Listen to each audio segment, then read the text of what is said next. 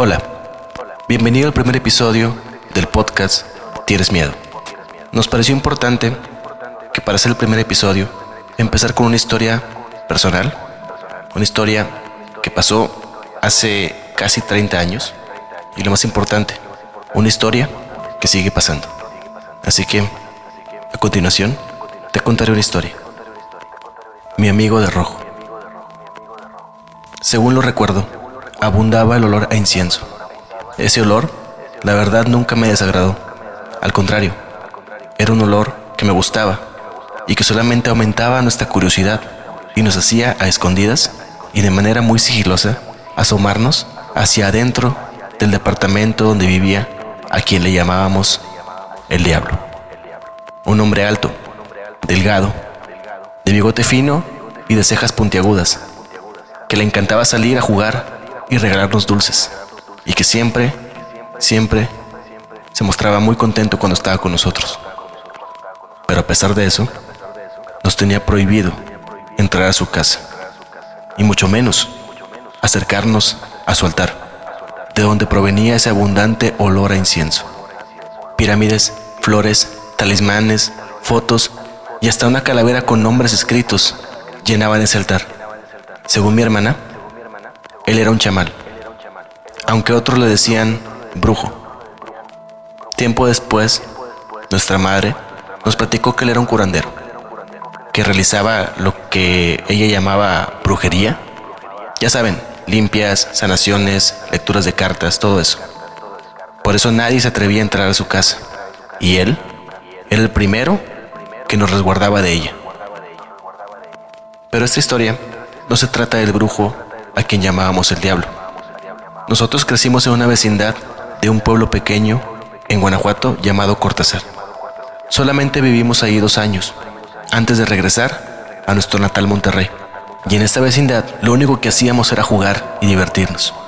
Yo, con cinco años, era como la mascota de todos los niños, porque era de los más pequeños, de los más traviesos, y sobre todo era lo que llamaban muy aventado. Nada me daba miedo y por eso los grandes siempre me buscaban para retarme, para decirme que hiciera algo y así ganarme algún dulce. Era una mañana como cualquiera. Jugábamos en el patio y olíamos el incienso que provenía del departamento de la esquina en la planta baja de la vecindad. Era el único departamento que tenía una puerta que daba hacia la calle para que ingresaran los clientes. Todos nos emocionamos cuando vimos salir al diablo. Seguramente iba a jugar con nosotros. Traía algo en las manos algo nos iba a dar. Y yo, por ser de sus consentidos, seguramente alcanzaría algo. Nos dejó felices y todos vimos cómo se marchó de la vecindad. Así que ese era el momento. Los grandes ya tenían un nuevo reto y como siempre, yo me apuntaría. La verdad, nunca debía hacerlo. Cuando vimos salir al diablo de la vecindad, un chico nos pide reunirnos y nos dice, el que se atreva a entrar a la casa del diablo y tocar el altar, entre todos le vamos a pagar de la tienda un refresco y unas papitas. Obviamente, fui el primero a levantar la mano. Además, solamente yo cabía por los barrotes de la ventana. Así que entre varios, me ayudaron a subir y logré meter primero mi cabeza. Después, metí el resto de mi cuerpo. Recuerdo que alguien me sostenía de las manos para no caerme. Y así permitirme un descenso sin tirar nada. Logré tocar el piso. Recuerdo que estábamos todos emocionados. Era la primera vez que alguien lograba entrar a la casa del diablo. Con miedo, caminé rápido al altar y volteé para esperar indicaciones de los grandes.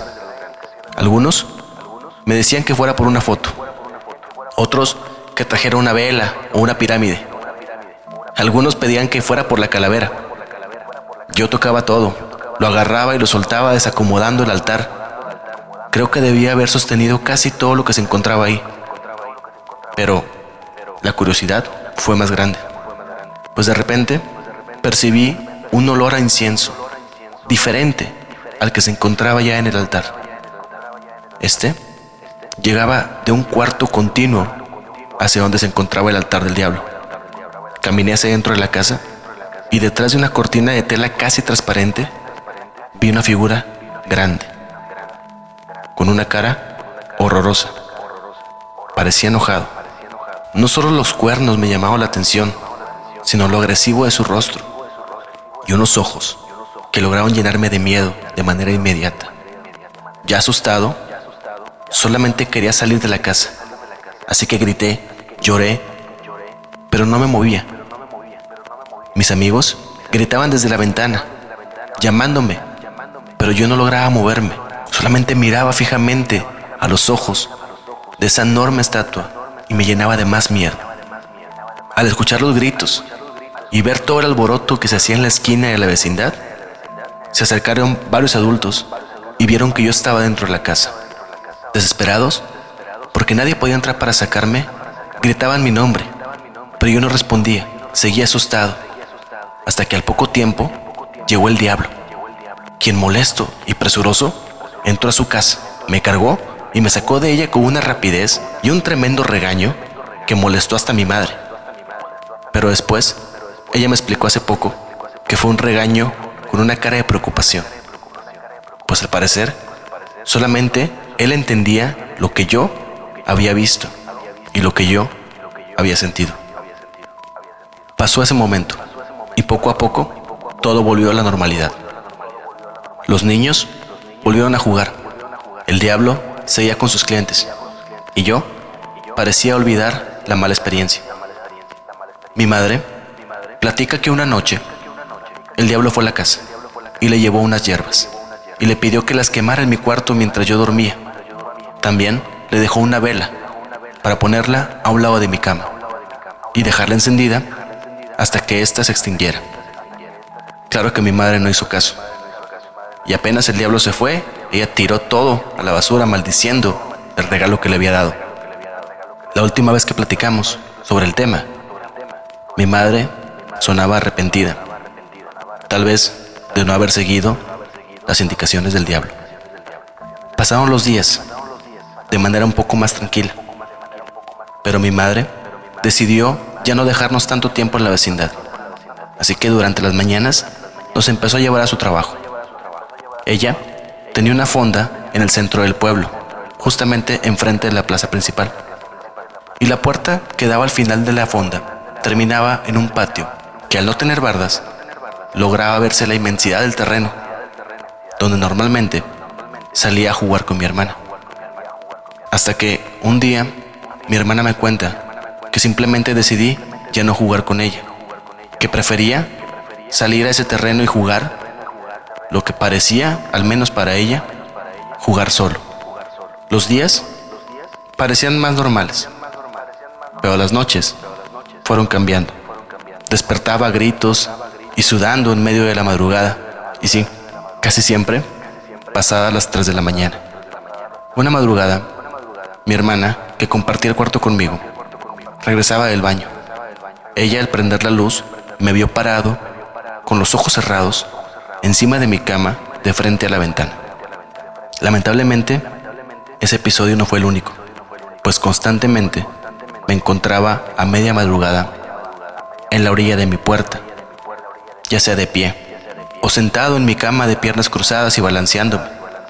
Otras veces acostado, pero con los ojos abiertos, sin reaccionar, mirando hacia la ventana. Mi hermana ya no quería dormir conmigo, pues asustada comenta que había noches que ella despertaba y yo me encontraba de pie junto a su cama sin reaccionar.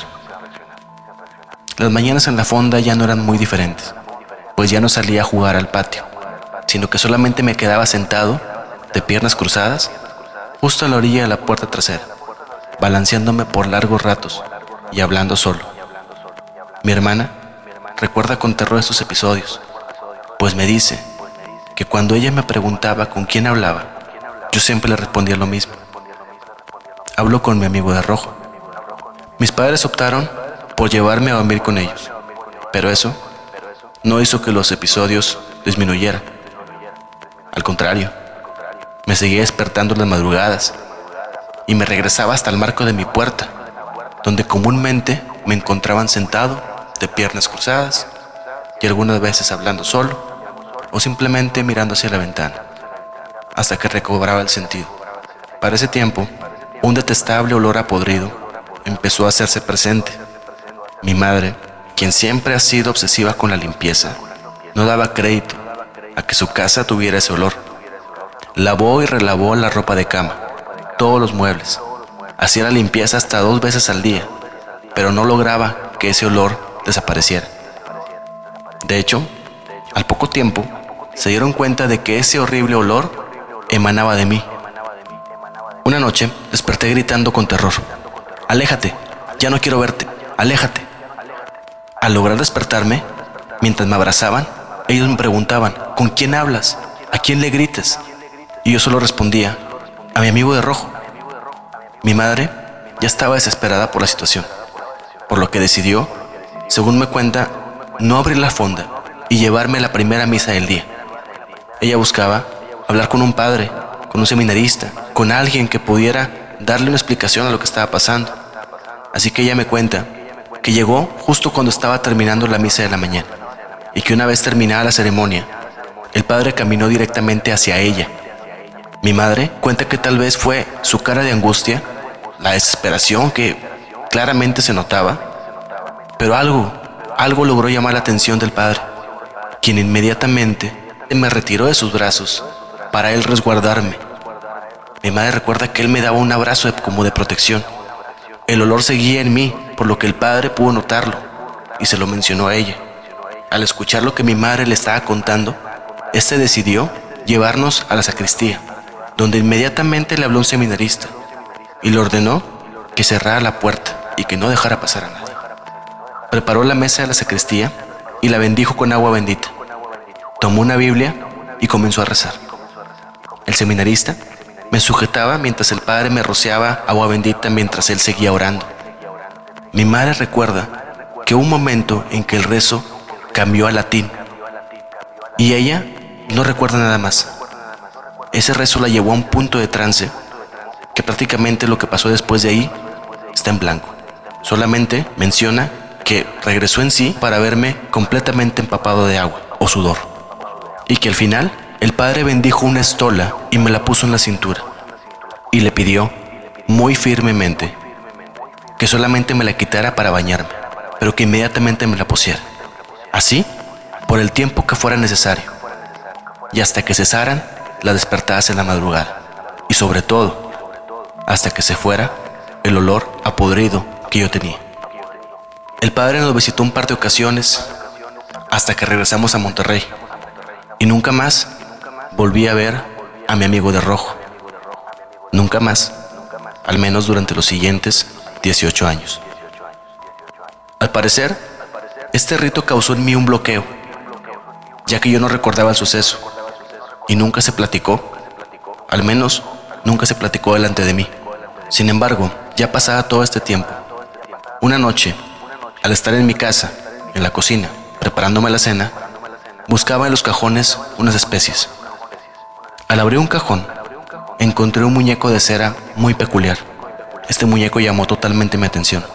Al parecer, ante la precaria situación que vivíamos, después de una ruptura familiar bastante fuerte, mi madre empezó a buscar lo que se puede decir ayuda y empezó a seguir consejos de gente involucrada en lectura de cartas, elaboración de trabajos y otras cosas similares. Así que ella, sin decirnos, llevó a la casa este muñeco, el cual trataré de describir. Era una figura de cera, aproximadamente de 10 centímetros, con la cara como enojada. Estaba totalmente vendado con un hilo grueso, plano, brillante, de color rojo, desde las piernas hasta el cuello, solamente dejando un espacio justo en medio para su miembro abultado y que lograba sobresalir del hilo. Repito, que su cara me llamó mucho la atención pues se veía agresivo. Aunque la figura era pequeña, resaltaban los cuernos y las orejas puntiagudas. Pero lo que hizo una extraña conexión con algo que parecía totalmente olvidado fue que la figura de cera era en su totalidad roja. Después de sostenerla en mis manos durante un buen tiempo, la dejé en su lugar. Pero no pasaba un día en que no fuera necesario saciar mi curiosidad e ir por el muñeco a la cocina, sacarlo del cajón para poder tenerlo de nuevo en mis manos y mirarlo, hasta que nuevamente despertaba del trance y lo dejaba en su lugar.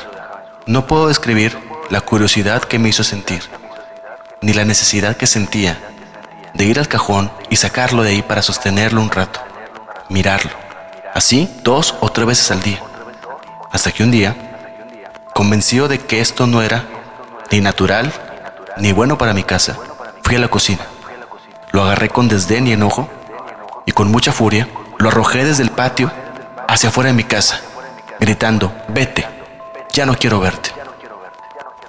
Esa misma noche empezaron a pasar cosas muy extrañas en la casa, precisamente en mi cuarto. Recuerdo haber despertado esa madrugada y haberlo visto. De nuevo, lo vi.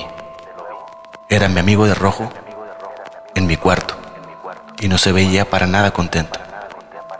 Yo me encontraba acostado y lo veía a él en la esquina superior de mi cuarto hacia la derecha. Era como si sus manos y sus pies le permitieran sostenerse del techo y la pared, pero en una posición completamente antinatural. Estaba de frente a mí, sus manos y sus pies estaban hacia atrás, como preparándose a tomar impulso para saltar sobre mí, pero sin moverse, solamente observando.